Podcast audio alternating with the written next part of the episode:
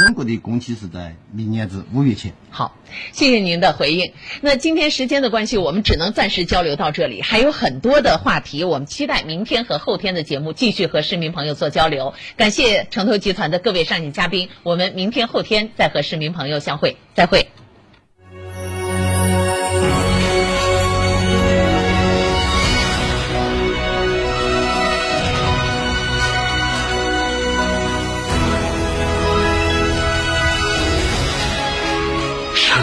声音 FM 九九点八，成都电台新闻广播。张嫂，张嫂，我们几家小微企业都需要资金周转，咋个办哦？张嫂，我项目中标了，要启动资金啊！张嫂，我的装修也还差点费用。莫急嘛，打六六七七六六七七，找摩尔龙咨询嘛。摩尔龙致力为个人和小微企业打造一站式对接银行等直排金融机构的服务平台，提供专属客服服务。个人、小微企业需要资金就找摩尔龙一站式金融信息服务平台六。六六七七六六七七，圆窝子老酒始于一九七八，三代人坚守，圆窝子每一滴都是十年以上。天台山圆窝子酒庄六幺七八七八八八六幺七八七八八八，圆窝子老酒。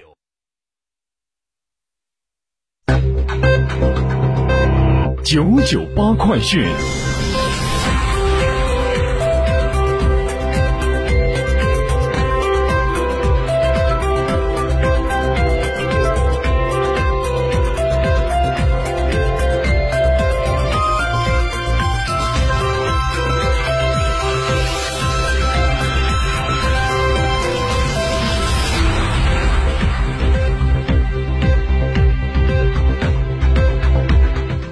北京时间十一点的零二分，各位好，我是浩明，现在向您报告新闻。首先来关注四川的雨情。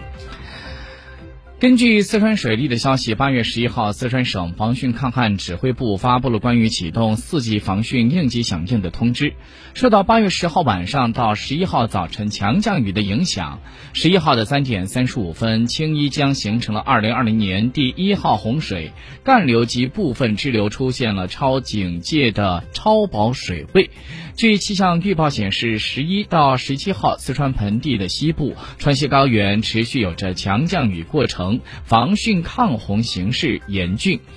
根据当前的雨情、汛情以及变变化趋势，按照四川省二零二零年防汛抗旱应急预案规定，经省防汛抗旱指挥部的研究决定，八月十一号的八点启动四级。防汛应急响应，经省防汛抗旱指挥部的各成员单位、相关的市州防汛抗旱指挥部要按照职责分工，做好防汛保安的各项工作。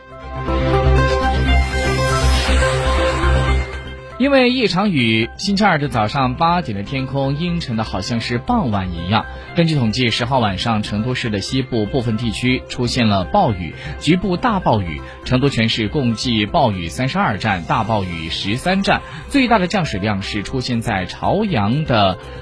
蒲江朝阳湖尖峰一百六十五点二毫米，那么降水实况图就更加明显，降水几乎都是集中在了城市西面的半城，东面的半城则是很苍白。不过暴雨。正在东移，也就是在今天早上的八点钟，成都市气象台呢也是将暴雨的蓝色预警升级为了暴雨黄色预警。预计十一号的八点到十二号的八点，强降水将会持续。成都的彭州、都江堰、崇州、大邑、邛崃。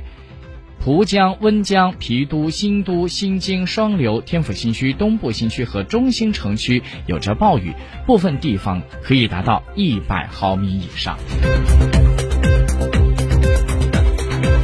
据川报观察的最新消息，八月十一号的六点四十分，S 四三四线甘孜州泸定县摩西镇 K 一百八十七加六百米处，因为突发泥石流八百多方，路基。坍塌八十米，中断交通。目前，泸定公路局分局呢已经是启动了应急预案，安排了两台机械，八人全力抢险，通行的时间待定。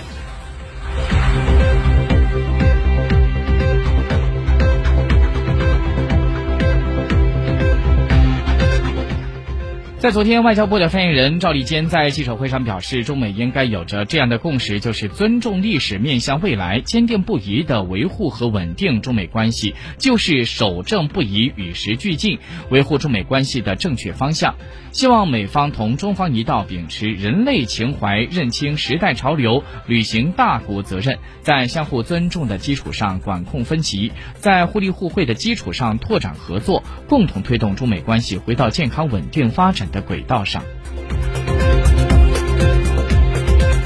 中新社消息，随着国内疫情防控形势持续稳定向好，多家航空公司恢复了机上热食的供应。据不完全统计，截止到八月十号，已经包括了东航、南航、国航、海航、吉祥航空、厦门航空等在内的多家航空公司恢复了机上热食供应。在六月十八号这天，民航局下发了《运输航空公司机场疫情防控技术指南》第五版，在这里面就要求低风险的航班提供正常餐食服务，可以提供热食，不提供冷菜、冷荤以及食用冰块。昨天，第十二版的新华字典正式首发。记者了解到，新版的新华字典有三大特色：第一，增添了新的词汇，达到一百多个，比如说初心、粉丝、截屏、二维码、点赞等。第二，增补了五十个字词新意新用法，包括卖萌、拼车等。第三，应用程序 APP 同步发布，通过新华字典 APP 扫描纸质书每一页的二维码，就可以查看到当页的所有字。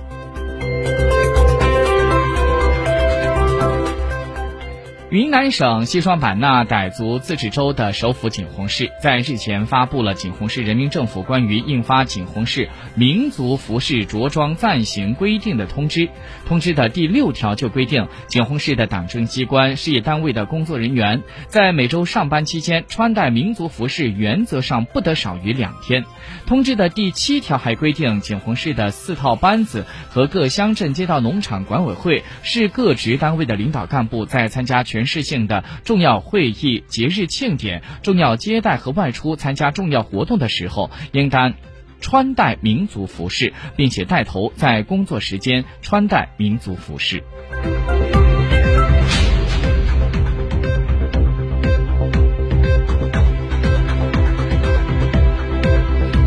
接下来我们再来关注一下国际消息。根据《纽约时报》当地时间十号报道，特朗普政府目前正在考虑新的出入境法规。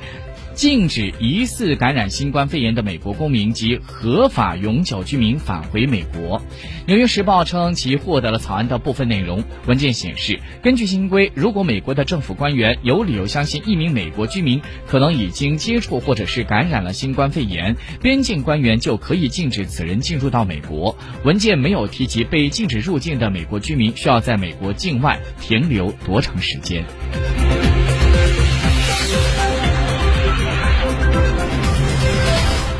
美国交通安全管理局在周一表示，七月份美国各地机场接受安检的乘客数量较去年同期下降约百分之七十五，